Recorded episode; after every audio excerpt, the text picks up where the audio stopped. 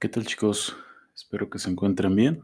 Ya posterior a, a, la realización de su evaluación, vamos a continuar con los temas pertinentes de, este, de esta semana, de esta, de esta cuarta semana, en la asignatura de geografía.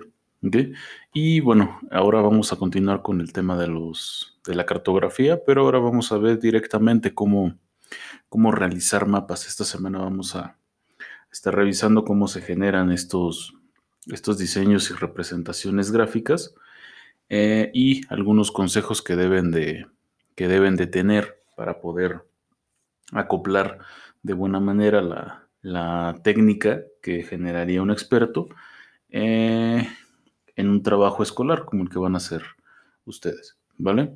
Y bueno, entonces damos, damos inicio como tal y vamos a tener que, podemos generar, en, en general podemos tener 10 puntos eh, con los cuales nosotros podemos guiarnos en, la elaboración de los mapas. Uno de ellos va a ser, eh, en primera instancia, prestar eh, la suficiente atención en cómo vamos a hacer las categorías de simbología o etiquetado. Es decir, qué vamos a colocar para poder definir o diferenciar elementos en nuestro mapa.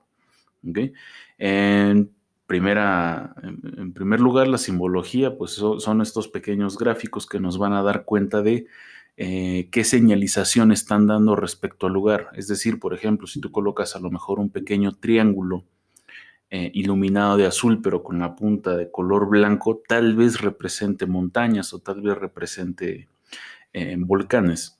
O por ejemplo, colocar un, un pequeño rectángulo de color café y encima de, este rectángulo colocar un triángulo color verde, probablemente poder representar un árbol, es decir, una zona boscosa.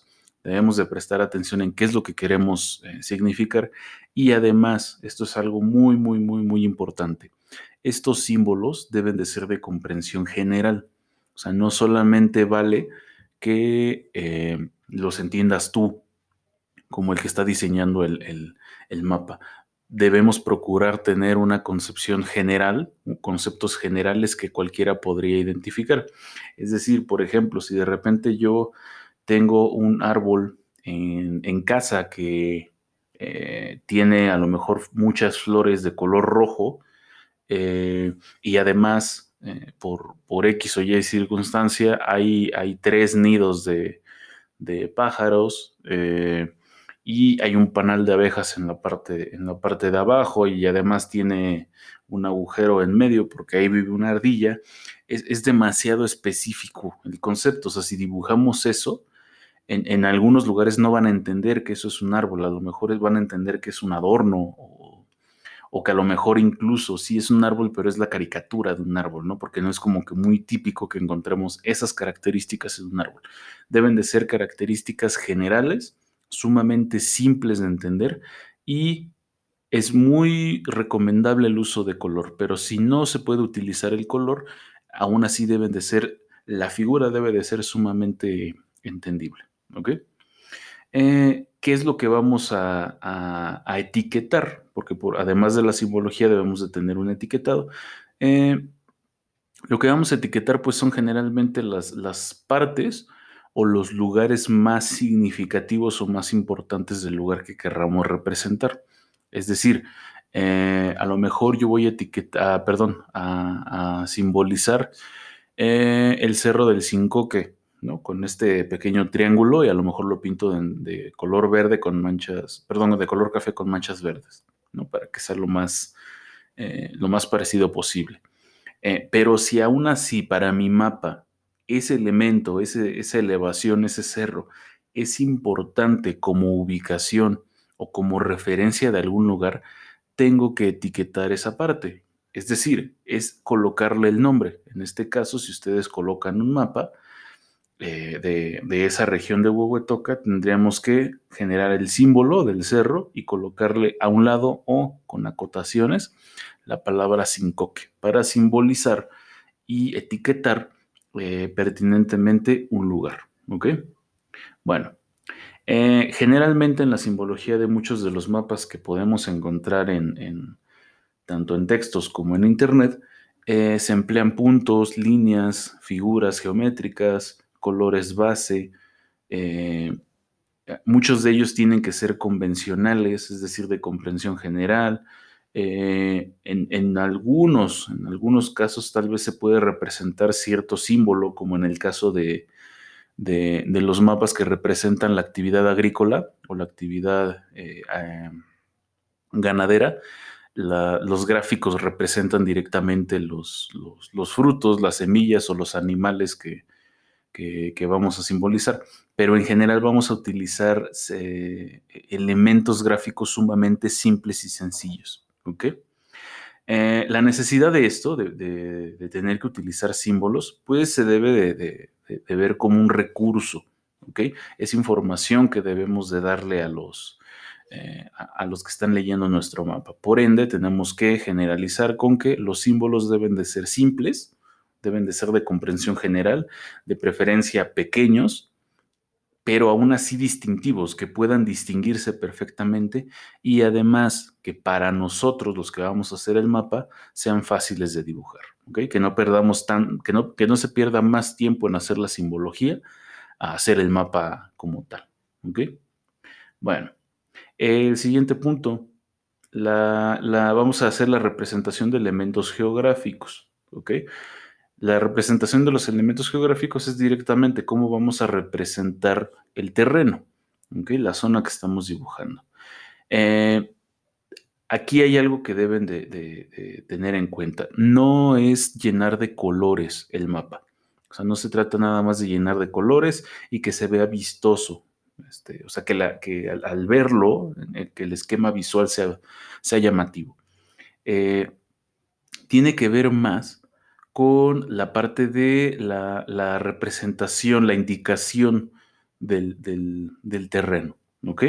Por ende, todas las líneas que representen la frontera del territorio o que representen algunos elementos eh, sumamente importantes en el territorio deben de ser eh, de preferencia de un solo color. Generalmente se recomienda tonalidades verdosas, tonalidades azules o el, clásico, que sería el color negro.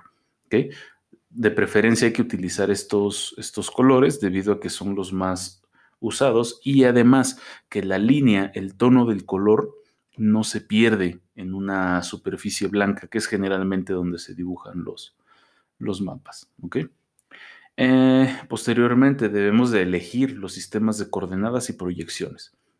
Recuerden, nosotros debemos de tener eh, en, cuenta dónde está el área, qué forma tiene, cuáles son sus, eh, la distancia que hay entre punto y punto, cómo, vamos a direccionar este terreno.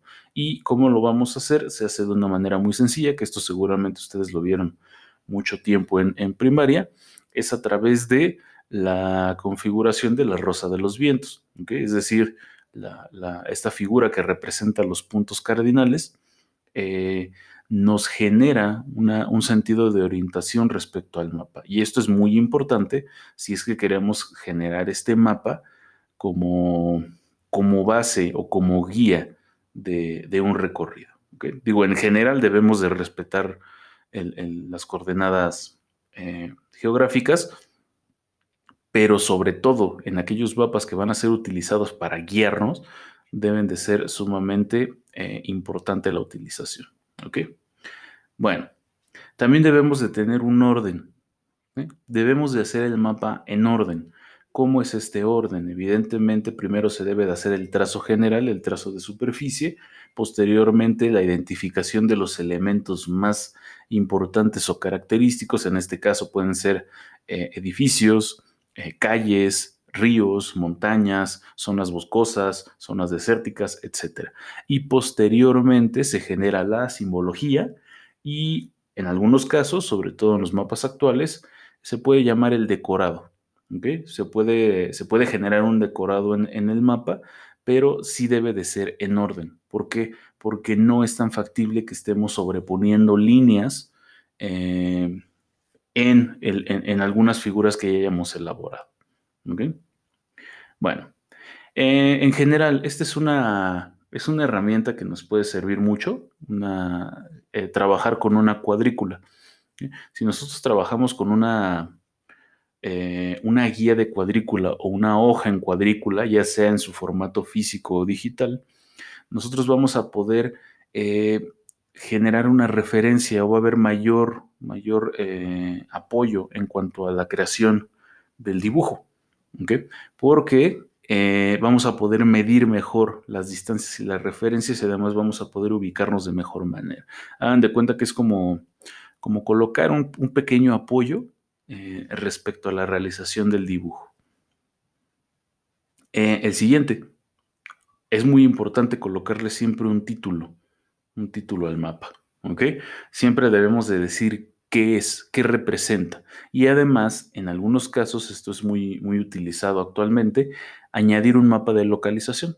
Por ejemplo, si tú vas a, seleccionar cómo está distribuido eh, tal vez el barrio de Salitrillo en, en, vas a, vas a diseñar el mapa de Salitrillo, pero para las personas que tal vez no son de aquí, para que tengan mayor referencia, tal vez coloques un mapa general del Estado de México en una esquina del mapa y con un color llamativo, un color rojo, un color amarillo, color verde, señales gráficamente dónde se encuentra la localización de ese barrio, del barrio de Salitrillo, en el Estado de México. Eh, también esto va acompañado de lo que les decía hace un momento. Hay que colocar las leyendas importantes, es decir, eh, si se refiere este mapa a un lugar, si se refiere a, las calles, eh, tener la flecha del norte, es decir, dónde está ubicado el norte para poder tener una, verdadera referencia de, de, los puntos cardinales y la escala. En algunas ocasiones se nos va a solicitar la escala. La escala es una medición que se genera a partir de de proporciones. Es decir, en algunos casos, por ejemplo, un, un, centímetro, perdón, en nuestro mapa tal vez puede representar 12 eh, kilómetros. Entonces debemos de colocar cada centímetro más o menos qué distancia, eh, qué distancia es en la, en la realidad. Eh, y posteriormente vamos a tener que todos los elementos del mapa deben de estar en, en perfecto orden. ¿Eso qué quiere decir? Que cuando yo, cuando yo requiera ya digitalizar o imprimir el mapa, todo lo que yo ya elaboré, el croquis, la rosa de, de los vientos, la escala, todas las palabras que son referenciales, las líneas, los colores, deben de estar en orden. Deben de estar perfectamente en orden para poder generar una vista previa de cómo será el mapa. Algo que ya podemos hacer actualmente. Debemos de trabajar con una base y esa base van a ser contenidos actualizados, es decir, información que ya exista, vamos a tener que utilizarla como referencia. No podemos nada más generar un mapa así porque sí. ¿Ok? necesitamos estar actualizados. ¿Para qué? Para observar y determinar qué elementos a lo mejor no observé dentro de mi visualización del terreno o incluso qué elementos observé, pero los mapas actuales ya no toman en cuenta. Eh, y eh, por último, vamos a, o, la recomendación es que observes tu composición general. O sea, tú vas a observar el mapa, vas a observar este elemento como herramienta de trabajo. Eh, pero ahora necesitas observarlo como, como parte del análisis. Es decir, tú ya elaboraste tu mapa, debes de detenerte un momento, observarlo para ver si a ti te funciona. O sea, si tú te puedes guiar con ese mapa, si puedes entender al 100% la estructura e información que te da ese mapa, puede ser viable para alguien más. Eh, tal vez la mayoría dirá, bueno, pues es obvio, ¿no? Si yo lo hice, lo voy a entender. No necesariamente a lo mejor tú lo haces por pasos y, ya, cumpliste con el, con el, hecho de la elaboración por pasos, pero el hecho de elaborar un, elemento no siempre nos da la pertinencia de saber que todos lo van a poder entender. ¿Ok? Bueno, chicos, eh, con esto concluimos. Hay que revisar bien estos consejos para, para realizar el mapa porque ustedes también van a realizar una práctica de, realización de mapas y van a tener que tener en cuenta estos, estos consejos y van a requerir estas herramientas. Entonces pongan mucha atención ahí, eh, rescaten evidentemente lo más importante y recuerden que si tienen dudas eh, pueden escribirme ahí en el apartado de Classroom y eh, o en la sesión de Zoom que vamos a hacer esta semana. ¿Vale? Bueno, pues que estén bien. Hasta luego.